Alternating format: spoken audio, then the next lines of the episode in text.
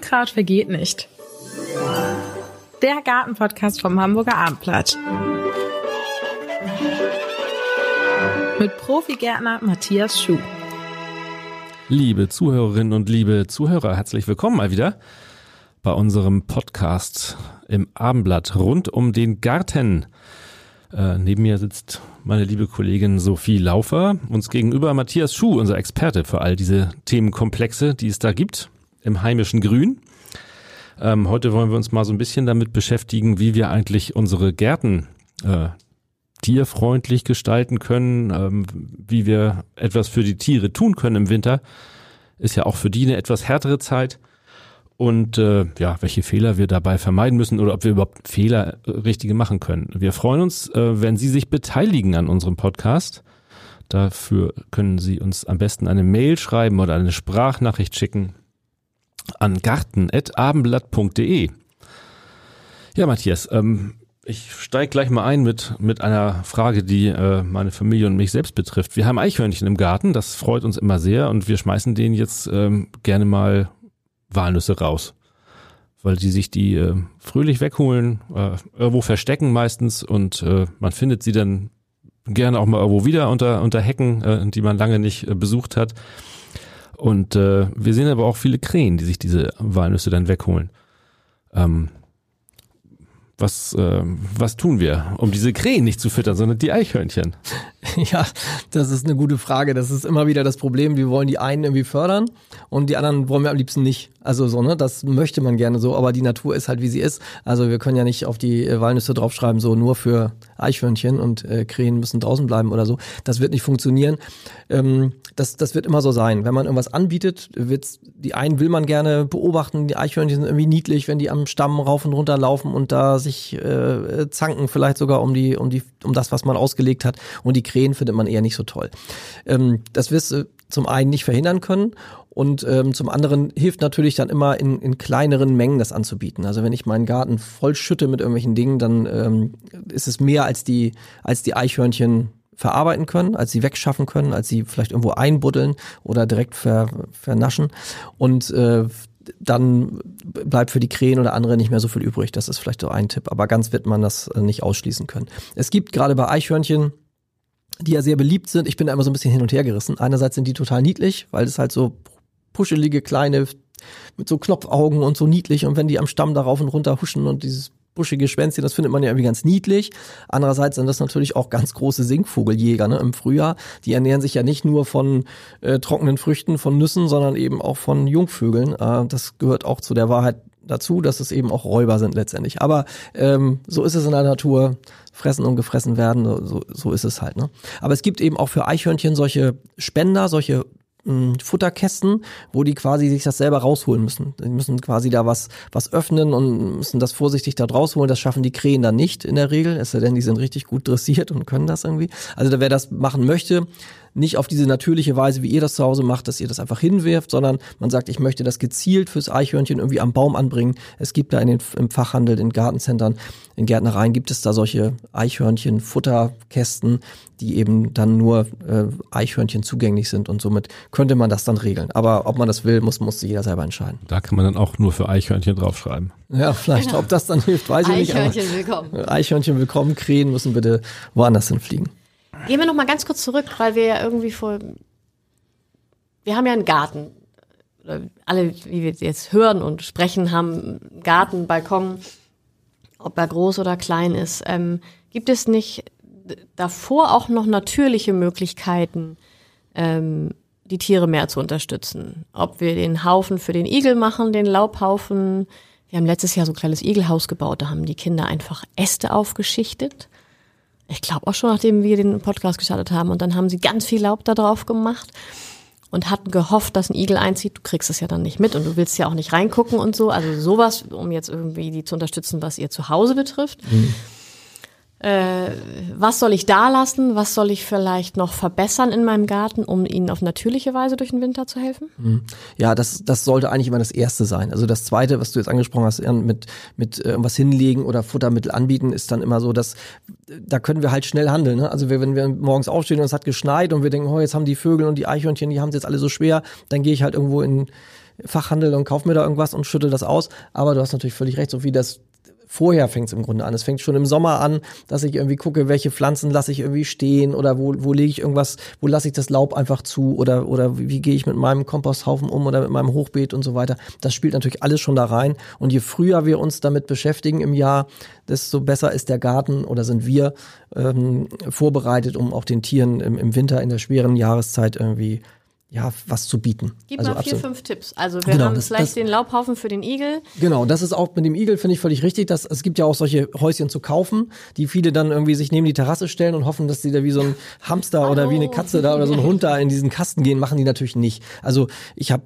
es gibt was zu kaufen und oft ist es auch ähm, ganz gut, wenn man den irgendwo in am Rand des Gartens hinstellt und dann trotzdem noch mit Laub und Ästen bedeckt. Dass es also irgendwo unter diesem Laubhaufen wirklich einen reellen Hohlraum gibt, äh, wo der Igel dann einziehen könnte. Aber ich habe aus eigener Erfahrung festgestellt, dass der, der Igel eben dorthin geht, wo ich eben unordentlich in meinem Garten bin. Wenn ich vielleicht größere Bäume habe, die immer ein bisschen Totholz verlieren, äh, fällt dann im Laufe des Sommers, des Herbstes fallen da so Stöcker runter, die schichte ich da gar nicht richtig bewusst. Es gibt da kein Stapelsystem, sondern das wird einfach auf den Haufen geworfen, dann fällt das Laub im, jetzt im, im Spätherbst, im Winter fällt es dort runter und dann hat der Igel das, was er braucht und den Rest baut er sich selber, diesen Hohlraum und dieses Laub und wenn er noch ein bisschen trockene Gräser oder was er so braucht, das sucht er sich selber zusammen. Also da muss man nicht viel tun und man sollte natürlich völlig richtig nicht im Winter nachgucken, ob er da ist, sondern man freut sich dann irgendwann, wenn er im Frühjahr wieder zu sehen oder zu hören ist. Der schnarcht ja furchtbar laut und schmatzt auch. Manchmal hört man das im Sommer, wenn er Schnecken oder Käfer frisst, dann knackt's, wenn man das Fenster offen hat.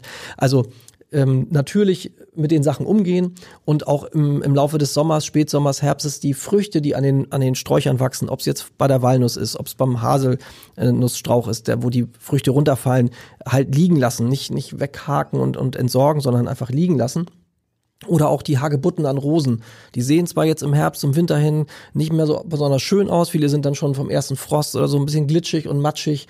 Oder es gibt auch andere äh, fruchttragende äh, Sträucher. Na, der Apfelbaum. Der oder? Apfelbaum ich meine, auf jeden Fall, genau. Äpfel unten liegen und du siehst regelmäßig die Vögel da pick. Genau, da fehlt was. Oder ja. manchmal auch zum Ärgernis. Also ich kenne, ich, es gibt so ein altes Gärtnersprichwort, die besten Äpfel sind die, die zu Weihnachten noch am Baum hängen. Also die sind dann schön ausgereift, richtig ähm, ja, gute Äpfel, die dann auch noch heil sind und nicht von irgendwem befallen sind. Und dann will ich die aus meinem Apfelbaum pflücken und dann merke ich die Oberseite, da haben die Amseln schon Löcher reingepiekst. Das ist natürlich dann ärgerlich. Aber für die Vogelwelt natürlich super. Und es gibt zum Beispiel den Schneeball, den gewöhnlichen Schneeball, der hat so rote, glitschige Früchte, die sehen wirklich nicht schön aus und viele meinen, das so vom Winter noch irgendwie wegmachen zu müssen, weil es irgendwie nicht schön aussieht. Wenn die Frost bekommen haben, ist das ein perfektes Futter für ähm, auch für Wintervögel, für Wintergäste, die wir sonst nicht so regelmäßig haben. Für den Bergfinken zum Beispiel, für den Dompfaff, den Gimpel, äh, ist das ein gutes Futter und von daher sollte das immer hängen bleiben. Also da fängt es im Grunde schon im Spätsommer, Herbst an, sich Gedanken zu machen, ähm, was lasse ich alles in meinem Garten, äh, Gräser, die tolle Fruchtrispen haben, also ähm, Samenstände haben, lasse ich das stehen und und wie gesagt Sträucher, die vielleicht nicht so schön aussehen. Und wenn der Nachbar dann eben beäugt und guckt, ah, bei dir sieht's aber nicht so ordentlich aus, dann muss man dann gleich sagen, aber ich bin gut vorbereitet und muss nicht noch zusätzliches äh, Vogelfutter kaufen im Laden. Und habt immer ein bisschen was zu gucken über den Winter. Genau, das, Ne, das ist ja auch das, was wir auch wollen, dass wir wirklich, wir sitzen dann schön in der warmen Stube, vielleicht beim, beim Becher Tee und gucken aus der großen Scheibe raus und beobachten, was da so im Garten äh, kreucht und fleucht. Und vielleicht beobachten auch einige oder haben jetzt schon beobachtet, wenn man eine Laubdecke im Garten liegen lässt, auf dem Rasen, im Beet, im Staudenbeet, da kratzen jetzt die Amseln, die Rotkehlchen ganz extrem, äh, finden unter dem Laub immer noch irgendwas. Und in, aus den Zeiten, wo man eben alles abgeräumt hat, da ist da fürs Rotkehlchen nicht zu holen. Dann hat es da einen nackten, vielleicht sogar gefrorenen Boden, da ist nichts mehr. Wenn ich da ein bisschen Laub und Staudenreste habe, da ist immer irgendwas drunter. Würmer, Larven, Käfer, äh, Insekten, die dann auch Winterschutz suchen, die wir natürlich auch schützen wollen, aber wie gesagt, fressen und gefressen werden, so ist es halt. Ich will Insekten schützen und, und die Regenwürmer, die Bodenlebewesen und andere ernähren sich wiederum davon. Das gehört zur, zur Wahrheit dazu. Mir ist mal aufgefallen, wenn ich was zugekauft habe. Ich meine, du erzählst davon, dass du einfach Walnüsse nimmst. Das ist ja total natürlich. Aber die nehmen auch nicht jedes Futter. Ne? Also gehen wir jetzt mal zum Zukauf. Ja. Also f- vom, von der Natur zu dem nachhelfen. Ähm, mittlerweile bin ich da sehr skeptisch bei dem, wo ich zugreife, äh, weil so einiges auch liegen geblieben ist. Sie sind also auch ein bisschen wählerisch. Weißt du, was gut ankommt und was nicht so gut ankommt? Ja, das hängt davon ab, was du für, für Gäste in deinem Garten hast. Ja. Ne? Also es gibt so ein Allround-Futter, wo alles Mögliche drin ist. Da sind Sonnenblumenkerne immer drin, da sind Nüsse drin, da sind Rosinen drin und andere Sämereien. Und ähm, ja, du bietest das erstmal an und da würde ich jedem raten, nicht gleich 50 Kilo zu kaufen und da im Garten auszuschütten, sondern wirklich vielleicht mal dieses Allround-Futter wer das bis jetzt noch nicht gemacht hat, das irgendwie mal anzubieten. Und dann sieht man ja, was liegen bleibt. Und dann weiß ich, okay, bei mir werden eben fast nur Sonnenblumenkerne angenommen oder genommen. Dann äh, kaufe ich vielleicht beim nächsten Mal nur eine Tüte Sonnenblumenkerne, weil ich weiß, dass das auch gänzlich aufgefressen wird und auch wirklich weg ist. Und es hängt eben wirklich davon ab, in welcher Region sind wir. Sind wir in der Innenstadt? Sind wir in der Lüneburger Heide? Sind wir in Dithmarschen? Äh, da, da sind ganz andere Vogelwelt unterwegs. Und von daher gibt es jetzt nicht das richtige Futter oder das falsche, sondern das muss jeder in seinem Garten, in seiner Region so ein bisschen, bisschen schauen. Und dann ins Vogelhäuschen packen oder ist das ähm, auch völlig okay, wenn das irgendwie normal im Garten liegt und auch mal nass wird? Das ist ja auch mal so eine Sache. Es, es wird immer so geraten, es soll ein trockener Platz sein. Dann hat man jahrzehntelang diese Vogelhäuschen, diese oft redgedeckten oder irgendwie hübschen kleinen Unheimlich Vogelhäuschen. aufwendig, Unheimlich aufwendig, äh, solche Häuschen genommen. Dann sagen wieder einige Mensch, das ist nicht gut, das ist nicht richtig hygienisch. Die, die Vögel fressen ja nicht nur, sondern haben da auch ihre Hinterlassenschaften und das vermengt sich dann, das würde dann Krankheiten in Umlauf bringen und so weiter. Jetzt ist man übergegangen zu diesen Spendern, also die man dann in Baum hängt, aus, aus Kunststoff oder aus Blech oder was auch immer, wo man eine größere Menge Futter reingibt und wo die Vögel quasi dann wie so ein ja wie so ein Silo ist das ja man nimmt die nehmen ein paar Körner raus und es sacken immer einige nach und somit ist das eben ja kann ich eine kann ich an einem Tag quasi für die nächsten sieben bis zehn Tage schon Futter geben, ohne dass ich den ganzen Garten damit voll mülle. Ähm, ja, das ist im Moment so, so Trend. Und ich versuche natürlich trotzdem immer zu schauen, was ist das Natürlichste. Und wenn ich jetzt zum Beispiel diese Sträucher mit den, mit den Beeren äh, stehen lasse, die werden zum ersten auch nass. Da ist auch ein Überangebot im Grunde da und wird im Laufe des Winters erst aufgefressen. Ähnliches gilt für meine Gräser, die ich vielleicht stehen lasse. Da, da mache ich auch nicht dosiert, dass ich da jedes, jeden Tag irgendwie so eine, so eine Rispe hinlege, sondern die sind einfach an meinen Pflanzen, an meinen Stauden. Und ja, da muss jeder so seinen Weg finden und, und schauen, äh, was da das Beste ist. Habt ihr ein äh, Vogelhaus?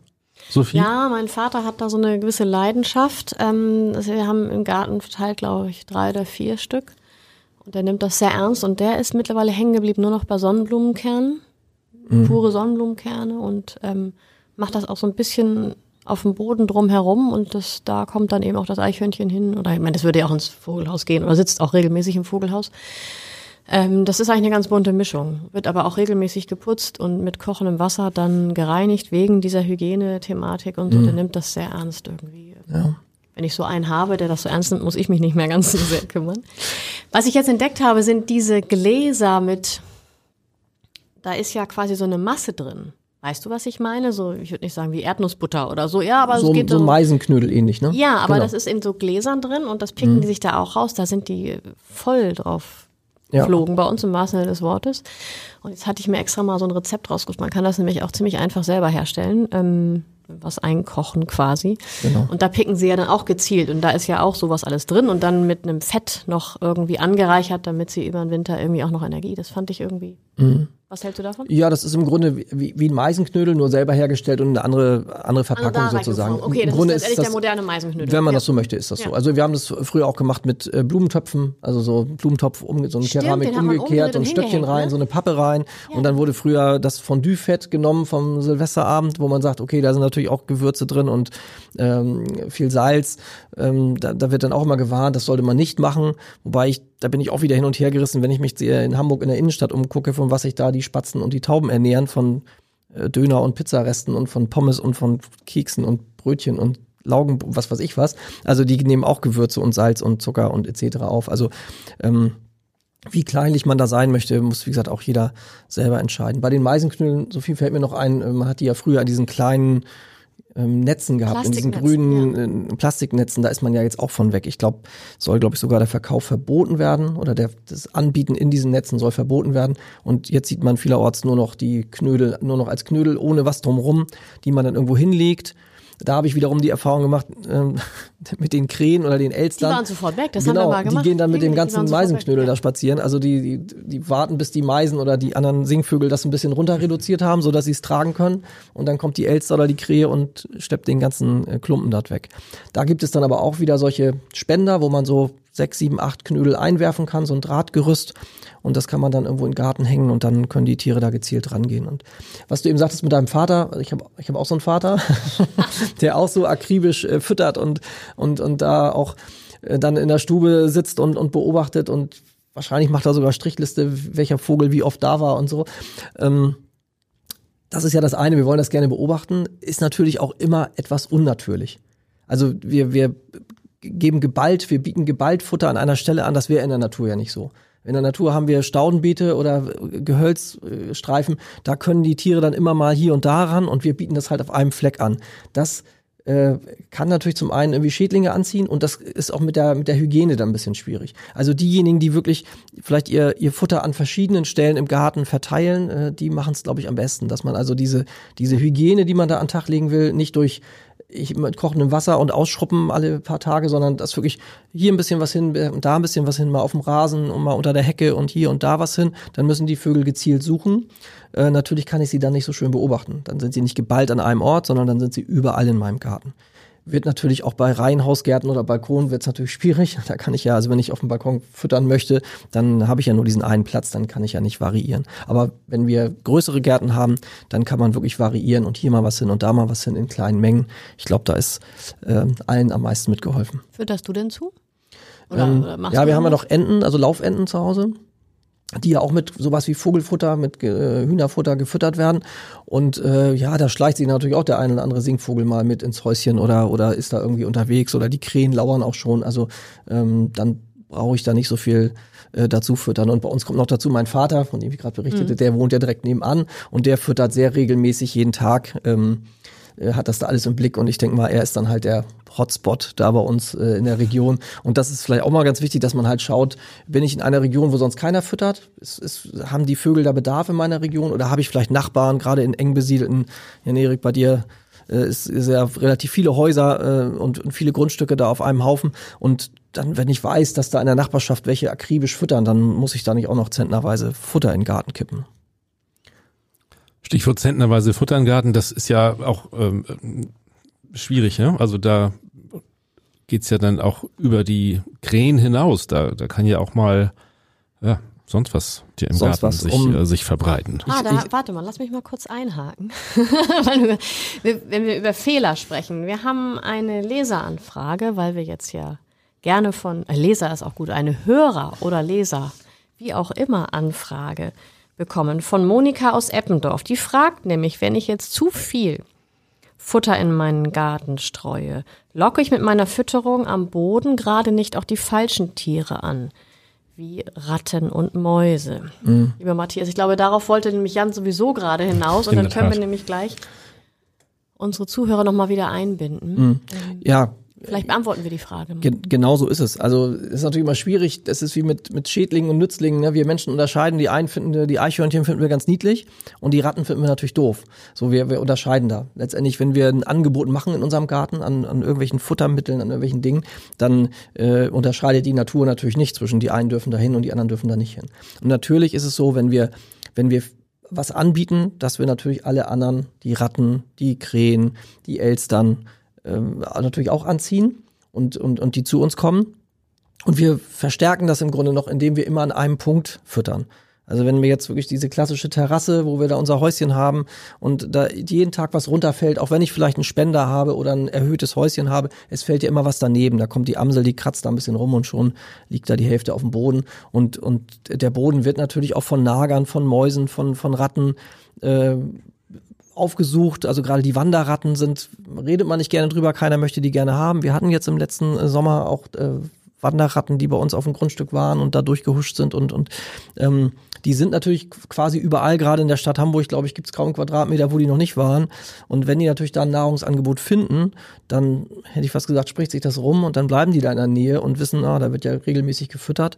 Und deshalb wäre nochmal mein Tipp, ähm, wirklich an verschiedenen Stellen im Garten in kleinen Mengen zu füttern, so dass überhaupt kein Überangebot äh, da ist. Die, die Vögel müssen ja nicht, wir haben ja auch nicht jeden Tag, wenn wir bei der Arbeit sind, auch nicht immer einen gedeckten Teller oder einen gedeckten Tisch vor uns, sondern dass man da wirklich äh, gezielt mit kleinen ähm, Gaben sozusagen die Tiere versorgt und die nicht hungern lässt, aber eben auch nicht übermäßig viel. Oder wenn man jetzt sagt, ich fahre in Skiurlaub und ich kipp da mal 20 Kilo hin und sag, teilt euch das gut ein, das wird nicht funktionieren. Da werden also dann auch die vermeintlich Falschen angelockt. Das ist bestimmt so.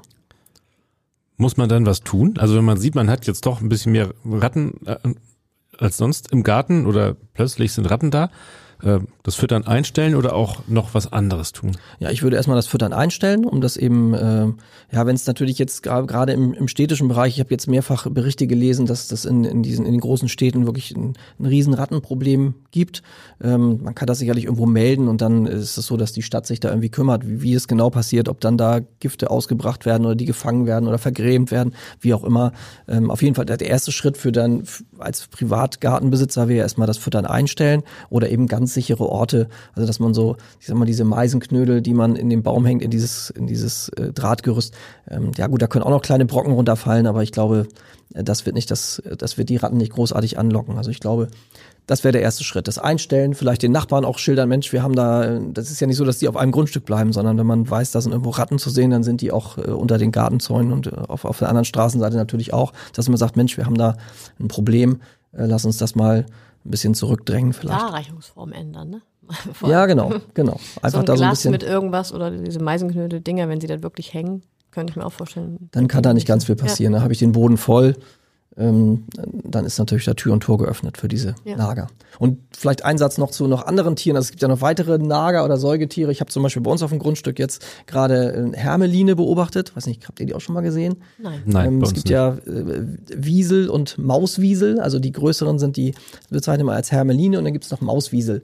Ähm, Hermeline wechseln ihr Fell. Also wer jetzt das mal beobachtet, dass da was Weißes über den Weg gehuscht ist. dass die, die weiß sind, die man aus den Kinderbüchern kennt. Äh, genau, die sind, die sind im Winter weiß wie lange sie das noch machen bei, bei, den milden Wintern. Also das ist ja eigentlich ein Schutz dieses Tiers. Es wechselt auf weißes ne? Winterfell, weil es dann eben im Winter äh, nicht so gut zu sehen ist für die Feinde und hat eine schwarze Schwanzspitze. Die schwarze Schwanzspitze bleibt. Ähm, ob das nun im Winter ein weißes Fell oder im Sommer ein braunes hat, die schwarze Schwanzspitze bleibt immer. Und die sieht man jetzt manchmal durch die Gegend huschen. Also gerne auch in diesen Holzstapeln, weil du vorhin von den Igeln sprachst und man hat da was aufgeschichtet. Das sind also die Areale oder äh, wenn jemand mit Holz heizt, also so, so Holzstapel auch am Haus gelehnt. Also die brauchen nicht viel Lebensraum. Wenn da so ein Holzstapel ist oder Holzreste, gestapeltes Bruchholz, da sitzen die ähm, Hermeline drin sind auch letztendlich wieder so ein bisschen Räuber. Also das heißt, die ernähren sich dann auch von, von Käfern und von Schnecken und von, auch von Früchten letztendlich. Also ist eigentlich, finde ich, ein willkommener Gast. Und viele verwechseln, deshalb kam ich jetzt nochmal den Ratten nochmal drauf, viele verwechseln den Kot. Also man dann sein Holz, Brennholz verbraucht hat und findet in der Ecke so schwarze Häufchen. Dann denkt man oft, oh Gott, das sind Ratten. Oft sind es dann eben auch die Hermeline, die eigentlich auch niedliche Tierchen sind, fast so wie das Eichhörnchen. Nur, dass sie nicht am Baum hochgehen, sondern eher sich am Boden bewegen. Und ja, schöne, interessante Tiere. Kann ja jeder mal schauen jetzt, ob er so einen kleinen weißen Watte, Wattebausch, also so da vorbeihuschen sieht bei sich im Garten. Ja, berichten Sie uns von Ihren Hermelin-Sichtungen auf garten.ablatt.de. Wir freuen uns auf alle Zuschriften. Ganz Bis genau. Bis zum nächsten Mal. Bis zum nächsten Mal. Danke. Weitere Podcasts vom Hamburger Abendblatt finden Sie auf abendblatt.de slash podcast.